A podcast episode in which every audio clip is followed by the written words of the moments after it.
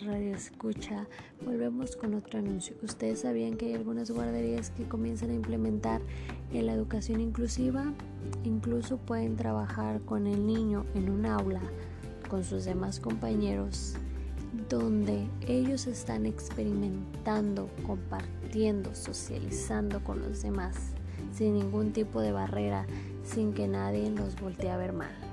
Este tipo de escuelas es las que intentamos promover más. Espero estén disfrutando este programa tanto como yo que ya está por finalizar hemos vuelto, pero en el último momento hablaremos de las estrategias para la construcción de una escuela sin exclusiones.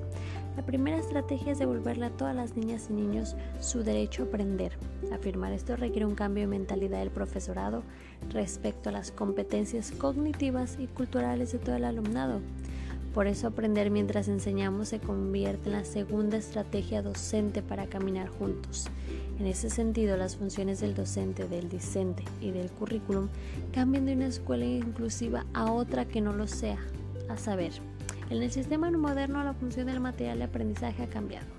Dejan de ser los materiales de aprendizaje portadores de la información y se convierten en generadores de actividades de reflexión y de acción. Lo que deseamos decir es que ahora el material de aprendizaje se convierte en algo donde los alumnos no solo obtienen la respuesta por el maestro, sino que la piensan, la analizan, la reflexionan y ejercen su pensamiento crítico. Cuando hablamos de convertir las aulas en comunidades de convivencia de aprendizaje, queremos decir que hemos de transformar nuestra clase para que todas las niñas y niños tengan las mismas oportunidades de participar en la construcción del conocimiento basado en el aprendizaje dialógico. En el aprendizaje dialógico, el mundo de significados depende de la calidad de las interacciones que se produzcan en el aula. Las clases donde se desarrolla el proyecto Roma 1 son lugares excitantes, donde la reflexión y el debate son constantes, donde las cosas cobran su significado real.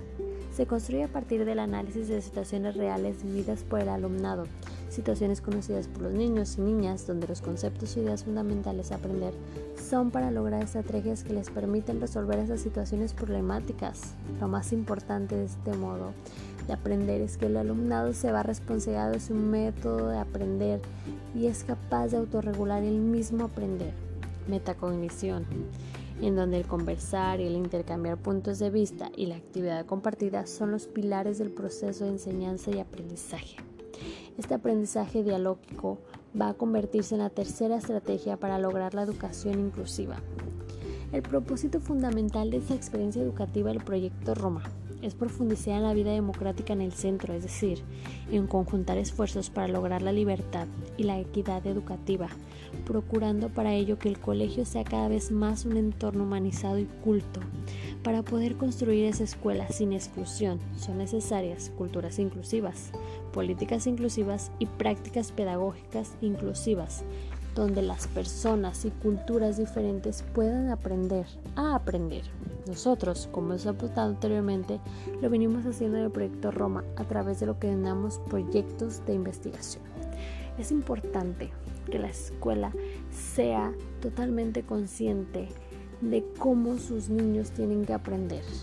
Incluso podemos basarnos un poco en el método Montessori, donde ella hablaba del juego libre, dejar que el niño experimente para que se convierta en una persona crítica.